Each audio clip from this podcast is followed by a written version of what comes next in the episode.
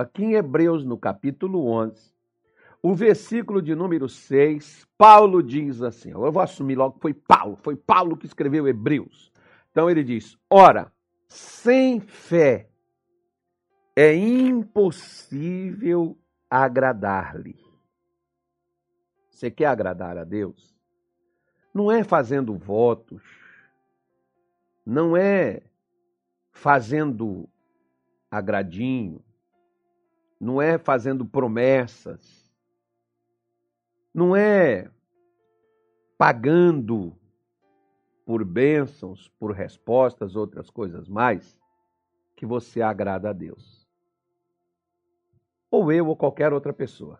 Quem quiser agradar a Deus vai precisar de uma coisa.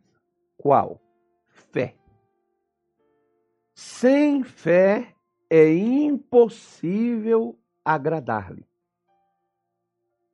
Se Deus exige que para agradá-lo eu preciso da fé, por um outro lado, ele disponibiliza o meio por onde eu posso adquirir. Inclusive, o missionário Soares tem uma mensagem chamada Adquira a Fé. Se você encontrar aí no YouTube, no canal do missionário aí, vai edificar muito a sua vida e também vai te dar uma escovada na sua fé, né? dar um brilho ali na sua fé. Porque Deus exige que eu tenha a fé, mas Ele disponibiliza o meio onde eu vou adquiri-la. Para você, por exemplo, entrar numa outra nação, você vai precisar de um passaporte. Na liberação das autoridades para que você possa entrar naquele lugar. Né? Tem uns locais aí que, além do passaporte, tem também o chamado visto, né? uma autorização daquela viagem que a pessoa recebe para poder entrar em uma outra nação. Para nós entrarmos na dimensão da fé, para agradarmos a Deus, nós vamos precisar da fé. E a fé, Deus disponibilizou ela, porque em Hebreus 10, 17, também o apóstolo Paulo diz assim: a fé vem pelo ouvir. E o ouvir a pregação da palavra de Deus. Ou seja, ouvir a Deus. Mas, pastor, se a gente ouvir um pregador não é suficiente, bom, de quem que o pregador está falando? ou quem está falando por meio deste pregador. O capítulo 14 da primeira carta aos Coríntios, também o apóstolo Paulo, ele diz que há muitas vozes no mundo e cada uma delas tem um significado, ou seja, eu preciso distinguir a voz de Deus. Porque no momento em que Deus, ele fala comigo e eu ouço o que ele está dizendo, isso vai gerar em mim a fé que agrada a Deus. Como, por exemplo, no versículo 7 aqui de Hebreus 11, a Bíblia diz: pela fé, Noé, divinamente avisado das coisas que ainda não se viam. Então, olha só. Noé foi avisado das coisas que ainda não se viam. O que, que Noé fez? Ele temeu e, para a salvação, preparou a arca. Deus não avisou Noé? Avisou. Deus não disse para Noé que viria um dilúvio, que acabaria com a humanidade, quem estivesse na arca, construísse a arca. Noé não pregou isso durante 120 anos, que Pedro disse que Noé foi pregoeiro da justiça. Ou seja, Deus passou isso para Noé. Aí alguém pode dizer assim: ah, mas Deus só falou com Noé. Claro, porque só ele ouvia a Deus. Agora, quantas pessoas foram avisadas por Noé o mesmo que ele ouviu de Deus. Noé, Noé, fe, Noé ouviu e preparou para salvar si e a sua família. Se não tivesse preparado, Deus não tinha avisado, ele também tinha perecido com todo mundo. Não sobraria ninguém. Deus ia ter que fazer o homem novamente. Por quê? Porque ninguém acreditou. Como, por exemplo, nós pregamos e, claro, às vezes tem pessoas que a gente olha para elas, quando eu estou pregando, por exemplo, eu olho para as pessoas, eu vejo quem está crendo, quem está ouvindo, quem está falando, quem está prestando atenção, porque às vezes a maioria das pessoas a gente lê, a gente estuda, né? e a gente prepara para a gente poder fazer o culto. Chegar ali, Deus falar. Eu sei, por exemplo, que as pessoas que vêm na igreja e as pessoas que assistem a minha live, elas não vêm para me assistir, não. Eu não tenho nada para você. O que você vem é para ouvir Deus falar com você. E se Deus não falar com você, não adianta eu te dizer nada. O que eu te disser não vai mudar nada na tua vida, porque a minha palavra não te cura, não te liberta, não abre porta, a minha palavra não te transforma, a minha palavra não te muda, a minha palavra pode fazer uma coisa contigo. Qual? Entreter você como nós já temos aí o show de entretenimento, né? você tem canais aí de piadas, risos, conta, história, política, filmes, é, séries, essas coisas todas. Né? Que as pessoas têm aí à disposição delas, para entretê-las em algo. Eu não posso entreter você, tomar o seu tempo, segurar você aqui e você continuar a mesma coisa na sua vida. Por isso que eu sei que se Deus não falar com você, como se Ele não falar comigo, né? ou seja, Ele me falando diretamente ou usando alguém para falar, quantas pessoas, por exemplo, Deus já usou para falar comigo? O missionário, o pastor Jaime, o pastor Luiz Fernando, né? vários outros pregadores, pessoas da nossa, o pastor Rogério, pessoas da nossa igreja, a gente assiste, você, você escuta um homem de Deus ser usado por Deus e, Deus falar por intermédio dele, e você vai ouvir, você vai compreender, você vai entender que aquilo dali. Porque foi Deus quem falou.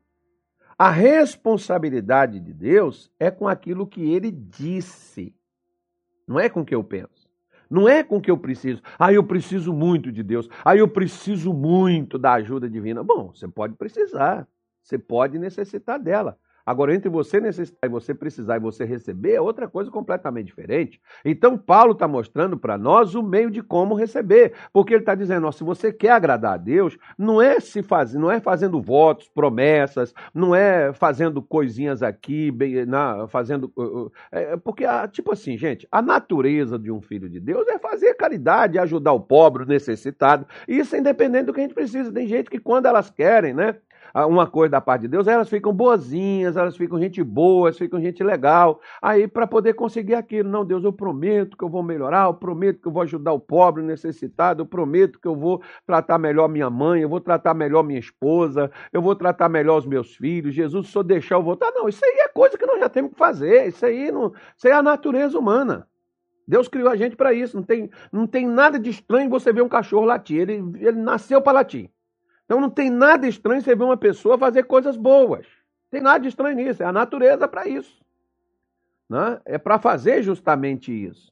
Só que tem pessoas que elas querem agradar a Deus com essas coisinhas, e isso não agrada a Deus. O que agrada a Deus é a atitude quando nós ouvimos o que ele nos falou. Porque a atitude de Noé, a fé de Noé, que uma vez avisado levou Noé a tomar uma atitude. Eu preciso construir algo. Eu preciso fazer algo que vai me livrar disso que virá. Aí eu te faço uma pergunta. Quando Deus fala com você, qual é a sua atitude? Ah, pastor, eu sei que eu preciso fazer, mas dá para o senhor fazer uma oração por mim? Bom, eu acho que aí você já dá para você entender que muitas vezes não vai ser oração que vai mudar os nossos caminhos, não. Porque a gente faz oração, e continua fazendo a mesma coisa, que oração que vai nos guardar e nos proteger? Que oração que vai nos abençoar, gente? É muita ignorância da nossa parte achar que, né, é como aquela pessoa, por exemplo, que é, ela vem comigo e diz assim: Olha, pastor, eu vou fazer isso e isso e gostaria do senhor me dar a sua bênção. Eu não tenho bênção para você. Primeira coisa, quem te mandou fazer isso? Foi Deus. Então não precisa eu te abençoar. Você já tem a bênção dele. Ele mandou fazer. Ele é maior do que eu. Né? Eu posso né, orar com você, é, é, pedir a paz de Deus na sua vida, outra coisa, mas isso aí não. não. Né? Tem gente que pensa, como um dia uma senhora veio comigo, não, o senhor fez o casamento da minha filha, o casamento dela acabou. Ué, e fui eu que casei, o meu tá aqui. Fui eu que fiz o casamento, mas não fui eu que casei com ela. Né? Por quê? Porque quem ia viver, a gente faz o casamento, celebra, abençoa, né? Mas quem vai viver é os dois. Os dois, alguém tem que tirar o pé do freio, né, gente? Alguém tem que ser o bombeiro e alguém tem que ser o incendiário, né? Onde tem incendiário tem que ser bombeiro, tem que ter o bombeiro para apagar o fogo. Aí a culpa é do pregador? O pregador que não abençoa? Não. O que você e eu nós precisamos é fazer com que a nossa fé aquilo que Deus nos falou, aquilo que Deus nos deu, aquilo que Deus nos diz, a gente tome uma atitude diante daquilo. Não adianta nada a gente ouvir e não tomar atitude nenhuma. Como, por exemplo, no capítulo 5 do Evangelho de João, diz assim a palavra de Deus. João, capítulo 5. Vamos embora lá. João diz assim, ó. Vamos pegar aqui o versículo certinho que a gente diz aqui, quer ver? Ó? Versículo 8. Jesus. Não, não, é o Anilton que está na Bíblia, né? Não, Anilton. Com você, você sabe que nunca é assim, Anilton. Então, vamos colocar o 6, Anilton. Coloca o 6, não, o 7 também não. O 7 está errado. Anilton. Vamos lá, que diz assim. E Jesus, vendo este deitado e sabendo que estava neste estado havia muito tempo, disse-lhe: Quanto tempo havia que o camarada está lá naquele estado? Muito tempo. Ou seja, ele estava no estado de paralisia, né? Então, ele, ele pega é, o comodismo, aceitação, não sei, né? E diz assim, queres ficar são? Estranho, né? O camarada estava ali, 38 anos, gente do céu, esperando alguma coisa acontecer. Aí diz assim: O enfermo respondeu-lhe: Senhor, não tenho homem algum que, quando a água é agitada, me coloque no tanque, mas quando, enquanto eu vou, desce outro antes de mim. Então, ele está dizendo: Senhor, eu até quero, mas o problema que o senhor não sabe é que quando eu vou, alguém vai na minha frente. E eu não tenho quem me põe. As pessoas não se importam. Elas passam na frente da gente, elas deixam a gente para trás, elas não olham para nós e elas não ajudam. Então ele está colocando a culpa do seu problema, da sua inércia, da sua falta de ação, da sua falta de atitude, porque a fé, gente, a fé não é passiva, a fé é ativa. Muita gente está, por exemplo, pastor, eu espero que um dia eu consiga essa graça. Isso é, fé, isso é passivo, isso não é ativo, não. Né? E você vê que Jesus chega para ele: Você quer? Eu quero, mas deixa eu falar para o senhor que a culpa não é minha, não. E aí Jesus disse para ele no versículo de número 8: Jesus diz assim: ó, Levanta-te e toma tua caminhada. Eu queria, eu tenho umas coisas, quando eu chegar na eternidade, eu quero conversar com esse paralítico. Eu preciso trocar uma ideia com ele. Porque eu queria ver a cara dele, que é a mesma cara minha e sua quando a Bíblia nos diz algo que nós não temos. Nós olhamos para aquilo que Deus está falando, achamos lindo, maravilhoso e expressamos da seguinte forma: um dia, com a graça de Deus, eu vou conseguir essa bênção. E nós achamos que isso é fé. Eu queria olhar para aquele paralítico na hora que Jesus deu essa palavrinha para ele: levanta Jesus nem foi lá, botou a mão, vem cá, eu vou te ungir, eu vou botar um óleo, passa aqui no corredor do sal grosso, toma aqui uma água ungida. Jesus não disse, não deu nada disso para ele. Jesus mandou ele tomar uma atitude que ele não tinha. Minha senhora, seu casamento está acabando, você está orando, mas você não muda de atitude, como é que vai acabar? Como é que esse casamento seu vai existir? Não, mas é o diabo. O diabo é você parar de fazer o que você está fazendo, meu Deus do céu. Aí não tem, não tem Deus que dê jeito, porque o problema aí é de natureza, é gênio. O problema aí é de comportamento, não é isso, não é demônio. Tá igual aqueles cara, por exemplo. Não, um dia eu até vi um negócio. E o camarada disse assim: Ah, pastor, adulterei porque o demônio me enganou. Não, o demônio pode ter te ajudado, mas quem adulterou foi você. Aí o sujeito vem me falar uma coisa dessa como se a gente fosse castrado. Cara, eu também sou homem, eu também sou tentado. Jesus foi em tudo. Nós somos tentados, nós vivemos no mundo. Nós, estamos, nós somos tentados em tudo. Mas assim como Jesus foi tentado e não caiu, deve ser também as nossas decisões, as nossas atitudes de não sucumbir às tentações às quais nós sofremos. Você acha que não tem vontade de fazer algumas coisas, não? Falar umas poucas e boas, fazer um negócio assim, botar a pessoa no lugar dela, falar assim grosso e grande? Claro que tem, mas por que você não faz? Porque não cai bem para mim sendo um cristão. Não é para mim que sou um pastor, não. Porque tem gente que diz, ah, um pastor não pode. Não, gente, é um cristão. É um filho de Deus, não cai bem. Tem coisa que Paulo diz, ó, nem tudo é lícito, tudo é lícito, mas nem tudo convém. Tudo é lícito, mas nem tudo edifica. Tem coisa que é melhor você não fazer. Só que às vezes as pessoas, elas acham que a inércia, mas com as bênçãos, com o azeite derramado na cabeça, tudo muda e tudo. Não, você tem que ter atitude. A fé, ela me mostra atitude na minha vida. Por que, que esse homem aqui? Esse homem aqui tinha uma fé, mas uma fé passiva. Como que ele tinha fé, pastor? E se ele estava doente? Ué, ele não esperava a cura 38 anos. Sabe o que é 38 anos da sua vida? Você esperar um milagre? Gente, isso é uma fé sobrenatural. Eu, eu vejo, por exemplo, pessoas que saem carregando uma cruz nas costas, pessoas que saem numa procissão, num negócio, aquilo é uma fé, gente. Só que é uma fé não, é alguma coisa que não funciona, né? não tem retorno. A fé ela tem retorno, porque Hebreus 11:6 diz que Deus é recompensador daqueles que o buscam. Então, quando eu orar, quando eu acreditar, quando eu crer, tem que haver uma recompensa. Para uma ação existe uma reação. Então, quando eu tenho uma ação, Deus tem uma reação. Quando eu reajo, quando eu passo a agir sobre o que Deus me falou, vai haver uma reação da parte de Deus para cumprir aquilo que ele me disse. Agora, olha só Jesus dizendo para o camarada: levanta, toma tua cama e anda. E o camarada olhando para Jesus e. Né, eu fico imaginando assim. E ele deve ter pensado assim: como? Será que ele não sabe que eu sou paralítico? Não contaram para ele a história direito? Ele sabe que eu estou 38 anos e ele não sabe que eu não ando? Claro que Jesus sabia que o homem não andava. Claro que Jesus sabe da minha, do meu problema de saúde, do seu, do problema de finança, finança, de família, de tudo que nós temos. Claro que ele sabe. Ele não precisa nos dizer nada. Ele sabe do nosso problema. Agora ele manda a gente fazer o quê?